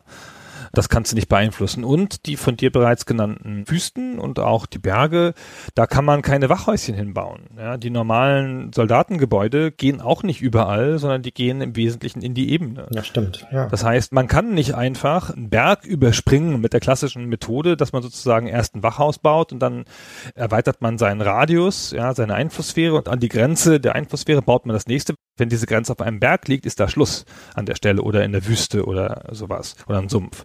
Da kann man nicht durch. Das heißt, da muss man so drum bauen. Also man bewegt sich dann gelenkt von der Landschaft durch Schläuche mit seinen Einflusssphären, um da zu expandieren. Also in den komplexeren Levels gut ausgedachten Levels kann das Spiel dich da ganz schön steuern. Mhm. Aber nichtsdestotrotz, was du sagst, ist richtig. Ja, man entwickelt relativ bald eine Methodik, eine grundlegende Einheitsbauweise, möchte ich es mal nennen, ja, die man immer wieder anwendet und nur leicht abwandelt, je nachdem. Es hat auch zur Kritik geführt, dass das Spiel repetitiv sei. Das hat eigentlich eine, eine ziemlich positive Rezeption 1993 und 94 bekommen. Von den Amiga-Magazinen hat es Wertungen über 90, überall, auch in den USA, es gibt nicht so viele deutsche Spiele, die 90er-Wertungen durch die Bank in den USA gekriegt haben. Hat es aber, ja, bei Amiga, User und was weiß ich, wie die Zeitschriften damals hießen, alles 90er-Wertungen. Und die PC-Magazine, die ein Jahr später getestet haben, wahrscheinlich auch in Opposition zu den Amiga-Magazinen, wie diese PC-Leute halt sind, die haben es alle so um die 10 Punkte schlechter bewertet. Ja, also so 83, 84, sowas in der Art. Und Petra Fröhlich zum Beispiel, damals Petra Mauerröder, hat in der PC Games geschrieben, nach ein paar Tagen lässt die Motivation nach und eigentlich findet sie, dass SimCity ein interessanteres Spiel ist. Hm. Kann man durchaus vertreten, diesen Standpunkt. Was die Siedler definitiv, also gerade im ersten und im zweiten Teil sind, sind ein sehr reduziertes Spiel. Ein in vielerlei Hinsicht fast schon triviales Spiel, ja, was gerade die grundlegende Spielmechanik angeht. Und das ist ein zweischneidiges Schwert. Das ist genau Vorteil und Nachteil des Spiels. Das ist sehr viele Dinge, die man annehmen würde, dass sie für ein Spiel in einem wirtschaftlichen Kontext notwendig sind, dass es das einfach rausschmeißt. Also zum Beispiel gibt es keine Währung. Ja, es gibt überhaupt kein Geld in dem Spiel. Das ist nicht notwendig. Es läuft alles auf der Warenebene. Es gibt keine Bevölkerung in dem Sinne, also kein Bevölkerungsmanagement, sagen wir mal. Du musst keine Wohnhäuser bauen und keine Siedlungen und sonst irgendwas. Aber auch auf der der Ebene der Logistik gibt es viele Dinge nicht, die halt eigentlich mit Logistik zusammenhängen. Es gibt zum Beispiel keine Restriktion bei der Lagerung. Du kannst einlagern, so viel du möchtest und du hast keine Lagerkosten. Das ist vollkommen wurscht. Ja? Deine Lagerhäuser sind unendlich. Du hast auch keine Transportkosten, du hast keinen Verschleiß, das sagte ich schon, du hast keinen Abfall, keinen Ausschuss. Ja? Das ist alles runtergebrochen auf nur noch das simple Herstellung von einem Gut und Weitertransport dieses Guts. Das ist alles. Und das macht das Spiel im Kern ziemlich einfach, aber auch elegant. Ja, und die Herausforderung liegt dann eben in dieser räumlichen Komponente und in dem Auflegen von diesem Netz, von diesem Transportnetz und diesem Produktionsnetz auf diesem Spielbrett. Und da sind die Herausforderungen drin eingebaut. Genau. Es hat auch keinen Fortschritt, was ja solche Spiele sonst oft haben, so Civilization-mäßigen Fortschritt. Ja, guter Punkt. Dass du irgendwas erfinden kannst und dann irgendwas verbesserst oder so, das gibt es alles gar nicht. Alle Technologie steht dir jetzt schon zur Verfügung, das ist halt einfach so. Ja. Es hat überhaupt was Brettspielhaftes auf eine Art. Ich finde auch ganz krass im Look schon, also auch schon von der Packung und der Ästhetik und die Art, wie deine Gegenspieler aussehen, die auch im Spiel so Karten haben, wie bei Katan etwa, ja, die so einfach so aussehen mhm. von Haus aus wenn man in Deutschland aufgewachsen ist mit den deutschen Brettspielen, die hier in Mode sind, dann kommt einem dieser ganze Look und das ganze Ambiente von Siedler sehr vertraut vor und sehr heimelig. Ja, das stimmt. Ich weiß auch gar nicht, ob das international jetzt ein Problem war, dieser Stil von den Siedlern. Ich kann es mir aber eigentlich nicht vorstellen, weil ich finde, dass die Siedler ein extrem schönes Spiel ist. Nicht nur wegen der ganzen Lebendigkeit, die da auf dem Bildschirm stattfindet, sondern weil das Spiel generell eine sehr gute Lesbarkeit hat. Also alle Elemente, die da auf dem Spiel sind, seien es die Straßen, seien es die Häuser, die Siedler und so weiter, sind dafür gemacht, dass sie sehr gut zu erfassen sind, sind dafür gemacht, um die Simulation gut verstehen zu können. Das ist nicht verrauscht, das ist nicht unruhig, sondern ist schön strukturiert und echt gut lesbar. Und dazu kommt, dass es im ersten Teil noch nicht, aber dann schon im zweiten Teil sehr deutlich auch ein sehr effizientes, reduziertes Interface hat. Da sind keine unnötigen Anzeigen auf dem Bildschirm oder sehr wenige, sondern ganz viel von dem, was man an Wissen braucht, um das Spiel effizient spielen zu können, erschließt erschließt sich allein aus der Beobachtung des Systems. Die zwei wesentlichen Dinge, die ich immer einschalte, sind zum einen, du kannst die Effizienzanzeigen der Häuser anschalten, also dass dann so kleine Einblendungen drin sind, wie effizient die gerade sind. Und das andere ist, dass du dir eine Art von Symbolgitter über die Landschaft legen kannst, die dir anzeigt, wo du welche Dinge hinbauen kannst. Weil es gibt drei Größenstufen von Häusern, haben wir vielleicht noch nicht gesagt. Und du kannst nicht jeden Haustyp überall hinbauen. Und da gibt's aber einfach eine Art auch hübsches und schön lesbares gelbes Gitter, das man da drüber legt und dann weiß man das sofort. Kannst du mit der Leertaste ein- und ausschalten, spitze. Also in Sachen Reduzierung von Informationen beziehungsweise Integrierung von Informationen in die eigentliche Darstellung der Simulation ist Sila ein Paradebeispiel dafür. Der zweite Teil vor allen Dingen, wie man das richtig macht. ist gar nicht genug zu loben. Genau, und da ja alle Berufsgruppen eigene Grafiken haben, eigene Köpfe haben zumindest, ja, also die haben alle einen eigenen Hut auf oder einen Helm auf oder sonst irgendwas, ja, fünf mal fünf Pixel hat so ein Siedlerkopf und da muss man 23 oder so Berufe mit darstellen oder 25, das war schon eine ganz gute Leistung des Grafikers, sage ich mal. Das ist insgesamt ein Spiel, das sich sehr gut erklärt durchs Zuschauen schon. Das zweite noch viel krasser. Also ich habe den klassischen Fehler gemacht, bei der Recherche den zweiten zuerst zu spielen hm. und konnte den zweiten aus dem FF ohne nachzudenken, halb aus der Erinnerung, aber halb auch aus der klaren Lesbarkeit sofort spielen, war hm. sofort zu Hause und dann bin ich zum ersten gegangen und dachte so, wie bitte? Da muss ich nochmal extra für klicken? Also bitte. Also ich finde schon, dass es da einen sehr deutlichen Fortschritt gab, gerade in der Zugänglichkeit so. Definitiv. Ähm, genau, aber ich wollte noch eine Sache sagen zu dem, was du vorhin gesagt hast. Das Spiel hat sich in Amerika vergleichsweise schlecht verkauft. Nicht katastrophal, hat so 100.000 Stück verkauft von dem ersten Teil und in Deutschland aber dann nochmal so über 250.000 oder so. Mhm. Also schon deutlicher Unterschied und Volker Wertig meinte schon, dass das ein mäßiger Erfolg gewesen sei in den USA und dass er glaubt, dass die Amerikaner auf einen realistischeren Look stehen. Mhm. Möglich. Ja. ja. Also der Charme von den Siedlern kommt natürlich zum Teil aus dieser Reduktion, aus dieser guten Lesbarkeit und der vergleichsweise geringen Komplexität. Das heißt, einer relativ hohen Zugänglichkeit für ein Spiel dieser Art zumal. Und auf der anderen Seite dann, glaube ich, auch kommt ein Teil des Charmes, vor allem für Spieler, die jetzt vielleicht nicht unbedingt Hardcore-Spieler sind, auch daher, dass du das ziemlich bequem und entschleunigt spielen kannst ohne großen Druck. Also wenn du in dem Spiel Fehler machst, wenn du deine Produktion nicht effizient baust oder na, wenn irgendwelche Ressourcen versiegen oder sowas, also wenn Mangel herrscht oder wenn du langsam bist, hat das eigentlich keine gravierenden Auswirkungen. Du kannst dein Gemeinwesen dadurch nicht zerstören, sondern es kommt halt nur vielleicht in Teilen zum Stillstand. Aber dann stehen die Siedler halt auf den Straßen rum und machen Seilhüpfen und sowas, aber es ist immer noch hübsch anzuschauen. Aber es ist nicht so, dass dann alles zusammenbrechen würde oder Chaos ausbrechen würde oder dass dir das Geld ausgeht, du in die Miesen kommst, dann die von den Gläubigern alles gepfändet wird. Vielleicht kommt irgendwann mal ein Feind, ja, viele Stunden später, wenn du zu langsam bist und nimmt dir dein Territorium weg, aber bis dahin hast du viele Stunden zu spielen. Das heißt, man kann dieses Spiel auch ganz gut imperfekt spielen und trotzdem seine Freude daran haben. Und das liegt, glaube ich, auch an dem Charme der Reduktion. Und das wird besonders augenfällig, du hast es gerade schon gesagt, das war ein sehr guter Punkt, wenn man es vergleicht mit anderen Spielen, die ähnliche logistische Simulationen haben, wie zum Beispiel Railroad Tycoon, das ja vorher war, oder Transport Tycoon, wo einer der wesentlichen Motivationsfaktoren die Technologie ist, die sich weiterentwickelt, so dass also deine existierende Infrastruktur obsolet wird irgendwann und du dazu gezwungen bist, wieder zurückzugehen und sie zu optimieren. Das sind Optimierungsspiele. Das hat die Siedler nicht. Oder wenn wir die Anno-Serie anschauen, die sich aus gutem Grund als jetzt die widerstandsfähige erwiesen hat und die erfolgreichere, das liegt vermutlich auch daran, dass die letztendlich zwei Elemente hat, die sie besser machen als die Siedler, muss man ehrlich sagen. Nämlich das eine ist, dass es da eben eine Bevölkerung gibt und Wohnhäuser und dass das der wesentliche Zweck der Produktion ist. Die Produktion speist da kein Militärapparat, sondern sie speist eine Stadtbevölkerung, die dann wächst, gedeiht und immer mehr Ansprüche hat. Und das Zweite ist, dass es da eine Handelskomponente gibt. Das heißt, dass die Interaktion mit den anderen Völkern nicht wie bei den Siedler schlichtweg immer Krieg ist, zumindest bis Siedler 3, 4, sondern dass du mit den anderen fast zwangsläufig handeln musst, weil du nicht oder nur sehr schlecht alle Waren selber herstellen kannst, die es nun mal so gibt. Ja, und das hat die Siedler auch nicht. Es hat auch nicht wie andere Wirtschaftssimulationen wie Patricia und Co. so eine Marktsimulation mit Preisen und Preisschwankungen und Angebot und Nachfrage. Hat es auch alles nicht. Ja, das hat es alles rausgestrichen. Alles weg damit auf diesen eleganten, schieren, blanken Kern der logistischen Produktionsketten und Transportsimulation. Und das dafür aber sehr greifbar und poliert. Das macht das richtig gut. Ja, genau.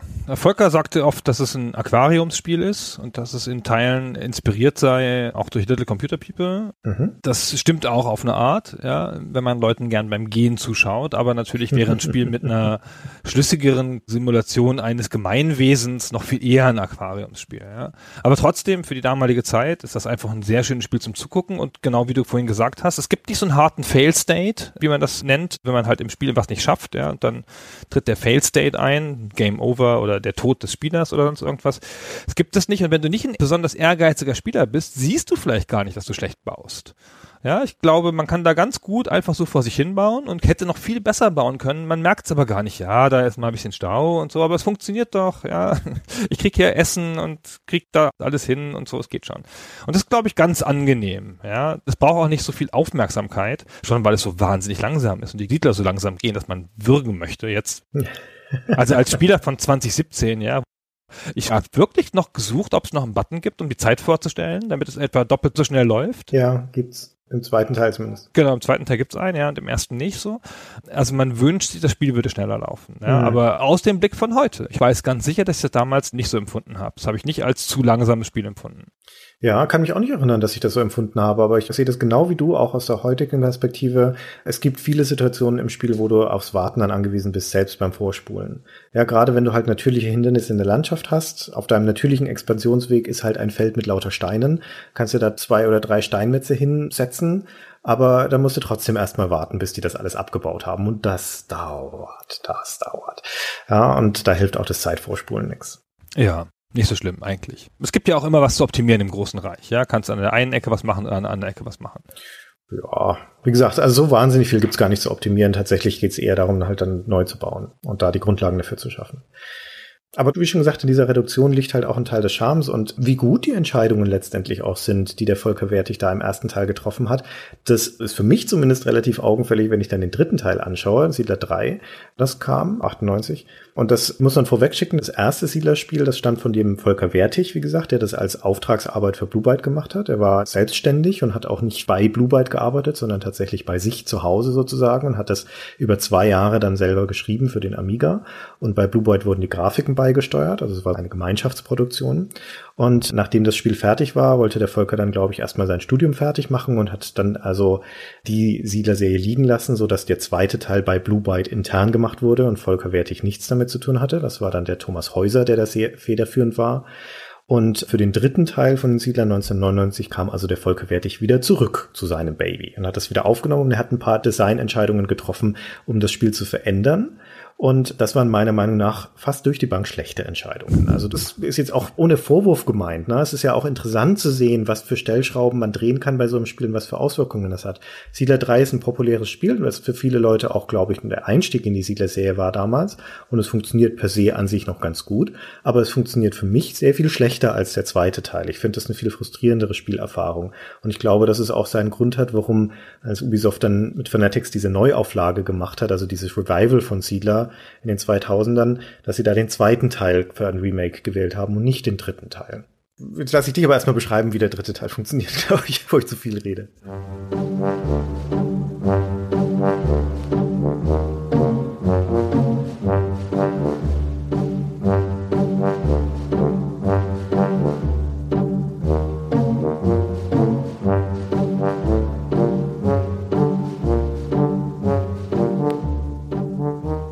Habe gar nicht so viel mit dem dritten Teil am Hut gehabt. Ich habe den nie damals gespielt und habe den auch nicht nochmal zurückgeholt. Jetzt für die Recherche habe ich voll kein Interesse dran gehabt.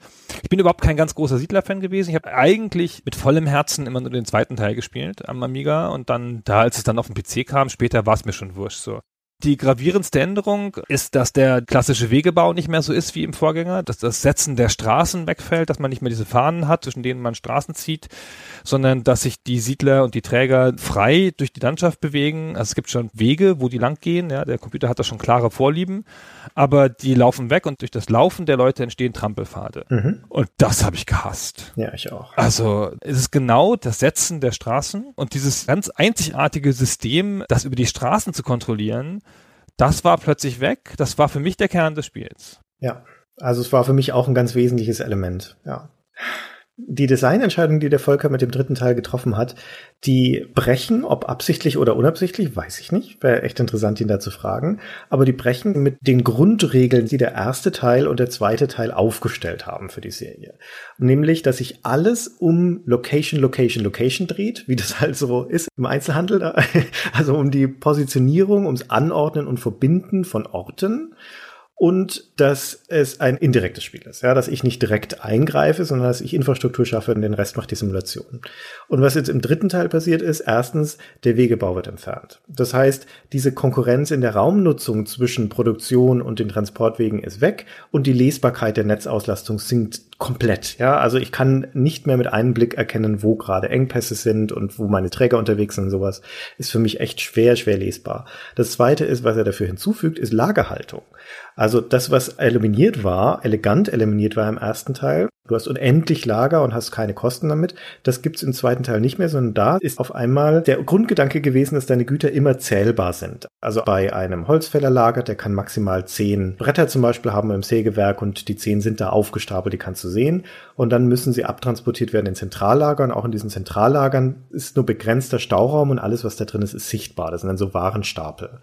Und das heißt, diese Lager sind extrem schnell ausgefüllt. Du hast Obergrenzen und das wiederum führt dazu, dass ganze Lieferketten zusammenbrechen können, wenn Lager voll sind. Wenn du Land urbar machen möchtest, indem du zum Beispiel Wälder abholst und es wird aber kein Holz gebraucht gerade, es wird nicht verbraucht, dann ist das Lager irgendwann voll und diese ganze Kette bricht zusammen. Ja, da geht nichts mehr weiter. Und das führt die ganze Zeit, bei mir zumindest, zu Engpässen und zu Teilen von lahmgelegter Produktion, wo nicht Ressourcen fehlen, seltsamerweise, sondern wo der Abnahme von den Ressourcen fehlt, ja, der Verbrauch von den Ressourcen fehlt. Und das ist eine 180-Grad-Drehung, die ich sehr seltsam und frustrierend finde. Und dann führt er auch noch Wohnhäuser ein. Dass du jetzt also zwar Siedlungshäuser hast, aber die erzeugen einfach nur Träger. Und diese Träger, wenn sie gerade nicht gebraucht werden, stehen irgendwo in der Landschaft rum und sind auch nicht knuddelig oder süß, sondern die sind ein Rauschen quasi, ja. Also die stellen mir die Landschaft voll, ohne dass sie was tun. Auch das reduziert die Lesbarkeit. Und das macht es für mich zu einer viel unbefriedigende Spielerfahrung. Und direkte Steuerung der Soldaten. Ganz genau, richtig. Auch das noch, ja. Auch das noch. Zu allen ja. Sachen kommt das noch dazu. Also genau. ich will ja nicht sagen, dass das Militär nicht wichtig gewesen wäre im ersten Teil, aber dafür, dass alles auf das Militär hinführte, hat es einen erstaunlich geringes Gewicht im Spiel eingenommen, mhm. in dem, wie du spielst. Ja, es war halt so eine Art Endziel, so ein Optimierungsendziel, auf das du so hinspielst. Und jetzt hat es mehr Anklänge an ein klassisches Echtzeitstrategiespiel. Ja, jetzt muss halt auch gekämpft werden, so. Und das finde ich schon auch ein Bruch mit der Tradition des Spiels. Ja. Ja, du musst dich jetzt auf einmal um deine Soldaten kümmern. Du konntest die im ersten und zweiten Teil auch ganz gut alleine lassen, auch an der Grenze da in ihren Wachposten, bis halt Zeit für einen Angriff war. Aber jetzt musst du dich darum kümmern, wo sie aufgestellt sind und sie in die Schlacht führen und dann auch noch Bogenschützen nach hinten und Schwertkämpfer und Speerkämpfer nach vorne und sowas. Na, das ist ein nerviges Micromanagement, das man von dem Spiel vorher nicht kannte und das auch dem Spiel nichts gibt. Ja, das ist einfach nicht notwendig. Ja. Ja, also mein Spiel war es nicht, aber es ist tatsächlich, wie du sagst, für viele Leute Einstiegspunkt gewesen. Ist ein beliebtes Spiel, hat auch gute Wertungen bekommen und hat sich auch gut verkauft. So. Und das war das erste Spiel mit einem richtigen Multiplayer, also jetzt nicht nur Hot Seat sozusagen an einem Rechner mit zwei Amiga-Mäusen, sondern halt auch im Internet und im LAN. Mhm. War aber nicht mein Teil. Ich bin ja schnell beleidigt, ja. Wenn man mir mein Kernelement wegnimmt, dann mag ich das nicht mehr spielen. Hm. Und ich bin da auch mit der Siedler-Serie ausgestiegen und bin erst zu Teil 7 nochmal wieder zurückgekommen. So. Hab da die nächsten ausgelassen. Bei mir war es Teil 6. Hm. Im vierten Teil, das ist ja dann nochmal eine Weiterentwicklung vom Teil 3. Das stammt dann wieder aus einer anderen Hand. Also die Siedler-Serie ist nicht aus einer Hand, sondern die wechselt immer wieder. Da war es der Hans-Jürgen Brendle, der es dann betreut hat. Dann für Teil 5 war es wiederum der Thomas Häuser mit dem Thomas Friedmann zusammen, also die Fanatics-Leute. Dann Teil 6 weiß ich gar nicht mehr. War es dann nicht der Benedikt Grindel schon, der es betreut hat bei Ubisoft und Christopher Schmidt? Ja, und Andreas Rücker wahrscheinlich und so. Na, also seit dem vierten Teil ist er in der Hand von Ubisoft dann tatsächlich, also ja. Blue Byte als Teil von Ubisoft. Und ab dem fünften Teil spätestens waren es Versuche, die Serie so umzumodeln und zu optimieren und zu modernisieren, dass sie attraktiv genug wird für einen größeren internationalen Markt, dass sie konkurrenzfähig wird, sowohl von den Produktionsqualitäten her als auch von der Spielmechanik. Und Ubisoft hat, das merkte man relativ ziemlich deutlich, obwohl sie durchaus clevere Änderungen zum Teil vorgenommen haben an der Serie, haben sie nie die richtige Formel, nie den richtigen Dreh gefunden. Ganz im Gegenteil zu Anno. Ja, und deswegen ist Anno auch die bis heute aktive und erfolgreiche Serie und die Siedler leider seit 2010 nicht mehr fortgesetzt. Der siebte Teil war von der Hauptserie auch der letzte bis heute. Ja. Naja, da kommt schon noch mal was. Die Marke ist zu groß. Ja, glaube ich auch. Ich meine, gibt ja den Online-Ableger und sowas. Das ist wieder eine andere Spielerfahrung. Und an sich ist das, was die Siedler-Serie bietet, nämlich diese Kombination aus dem sehr sympathischen Setting mit der stark auf Logistik getrimmten Spielmechanik, eine immer noch relativ eigenständige Kombination. Das findet man anderswo nicht so recht. Sie ist halt nur in dieser starken Fokussierung heutzutage zu drüftig, finde ich. Ja, also entweder müsste man es noch stärker runterbrechen, die Spielmechanik, und dann irgendein anderes Element finden, das es aber im Metagame spannend macht und tragbar macht, oder man müsste es doch wieder irgendwie anreichern. Aber ich habe jetzt aus dem Stegreif kein Rezept dafür.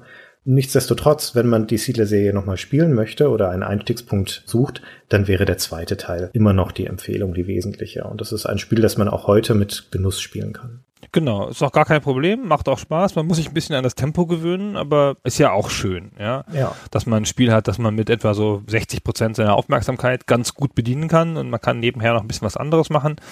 Das ist ganz, ganz angenehm. Und das ist wirklich clever, es erschließt sich gut, es ist ein vernünftiges Spiel, auch heute noch. Das sagen wir ja auch nicht jedes Mal, wenn wir ältere Spiele besprechen. Das ist wohl wahr. Ja. Dass man sie noch mit Gewinn spielen kann ganz kurz nochmal ganz zum ersten zurück. Wir haben ja schon gesagt, dass es von Volker Wertig ist und das ist tatsächlich ein Autorenwerk, so wie man heutzutage Indie-Spiele hat. Das hat der Volker tatsächlich ja ganz alleine gemacht. Der hat da zehn Monate alleine dran rumprogrammiert, ehe überhaupt der Grafiker dazu kam. Ja, und dann insgesamt waren es 20 Monate. Ja, der hat da zu Hause gesessen. Der war ja ein Schüler. Ja, der ist genauso alt wie ich übrigens. Und der hatte aber schon mit acht Jahren Brettspiele erfunden und mit 14 sein erstes kommerzielles Spiel in Assembler geschrieben und damit Geld verdient. Respekt. Und ja, also ein Wunderkind, ne, so ein bisschen. Und der hat das halt dann erstmal ganz alleine gemacht und hinterher kamen dann noch Leute dazu. Aber er hat nie im Büro gesessen oder so. Der hat da gesessen, ohne viel Kontrolle von, von der Mutter und hat sich dieses Spiel ganz alleine ausgedacht und hatte dann ist berühmt, ja, ein Programm geschrieben aus 70.000 Zeilen Assembler Code ohne Dokumentation. Und das hat die Leute schon sehr gestresst, die das dann hinterher auf den PC portieren mussten. Das waren die Leute von Massive, die es portiert haben, die genau, äh, die späteren Aquanox-Macher. Genau, richtig. Ja, die können ja was, ja, Alexander Jurias und Ingo Frick, die haben das dann schon geschafft, ja, aber meine Herren, das kann kein Spaß gewesen sein, ja, und der hat das da so für sich so hingebastelt und es war so ganz von vornherein sein Spiel und es war auch, du hast gesagt, es ist eine Auftragsproduktion gewesen, das stimmt natürlich, aber er hat es schon gepitcht, also es war seine Idee, ja. das, was er wollte, ne, also sie haben nicht gesagt, wir wollen ein Siedlerspiel machen, mach du das mal, sondern er hatte diese Idee und hatte dann den Auftrag bekommen, das alleine zu machen. Das Spiel hatte ein Budget von 200.000 Mark damals, was ja heutzutage heutzutage lächerlich ist. Also das ist Blue Byte schon ein bisschen in den Schoß gefallen, muss mhm. man sagen, ja, weil das, wie gesagt, vom Volker Wertig gepitcht wurde und dann eben auch extern entwickelt wurde von ihm und zählt natürlich heute vollkommen zurecht zu einem der großen Werke von Blue Byte, wo die eigentliche Gunst der Stunde war und die clevere Entscheidung war es halt tatsächlich dann auch von ihm machen zu lassen, von dem Volker Wertig. Und drüben bei den Kollegen von Auf ein Bier gibt es hinter der Paywall bei Patreon eine Altbierfolge, da sprechen sie lange mit dem Thomas Herzler, einem der beiden Gründer von Blue Byte. Da geht's ganz überwiegend um Blue Byte an sich und viel um Battle Island sowas und ganz, ganz wenig nur um die Siedler.